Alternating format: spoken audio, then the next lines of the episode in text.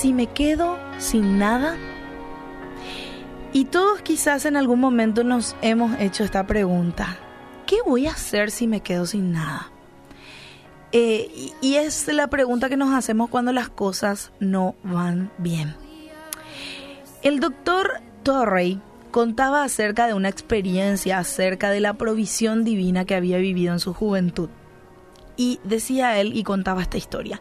Un día, cuando subí al tranvía después de pagar mi billete, descubrí que solo me quedaban 7 centavos y no sabía de dónde vendría el dinero para comprar mi próxima comida para, para, para mí, para mi familia. Sin embargo, él se dijo a sí mismo que no se preocuparía porque Dios siempre había suplido sus necesidades. Y apenas había tomado asiento cuando una señora entró en el coche y pagó sus cinco centavos. Pero el cobrador le devolvió la moneda diciendo que no era buena. Así que grandemente atribulada la mujer le dijo que era todo lo que tenía. Y el cobrador le ordenó bajar.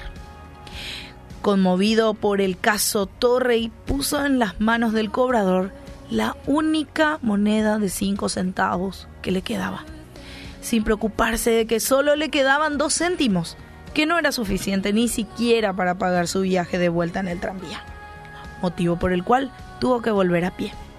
Cuando se dirigía a su casa de súbito, un coche paró a su lado y un hombre lo detuvo para preguntarle cómo iba la obra de su ministerio. Y a las pocas palabras de Torrey, ese caballero sacó su, su billetera, le dio 200 dólares diciendo, hace días que deseaba encontrarlo para darle algo para la obra. Andando hacia su casa, el doctor Torrey dijo, gracias Dios por el alto dividendo que he recibido hoy, por estos cinco centavos dados en esta mañana. Y querido oyente, cuando las cosas van mal no es fácil dar. Ahora, cuando hay abundancia y las cosas van bien es muy fácil. Pero, ¿qué pasa cuando hay una crisis como la que estamos viviendo? La tendencia normal es que pienses en vos, en tu familia, en tu bienestar y después si queda algo demos a los demás. Sin embargo, el Señor nos desafía y promete suplir nuestras necesidades. Lucas 6:38 dice, den y recibirán.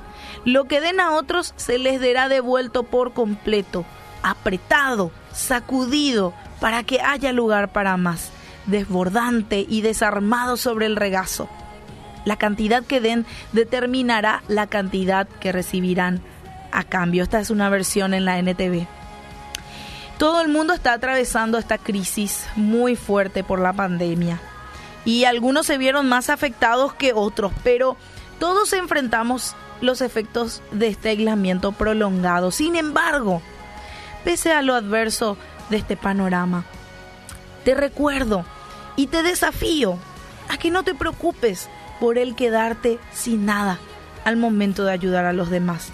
Porque si Dios ha prometido suplir nuestras necesidades, te puedo asegurar, querido oyente, que así será.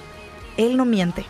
Así que, si conoces a alguien en necesidad, ayúdalo, porque Dios se va a encargar de suplir tus necesidades.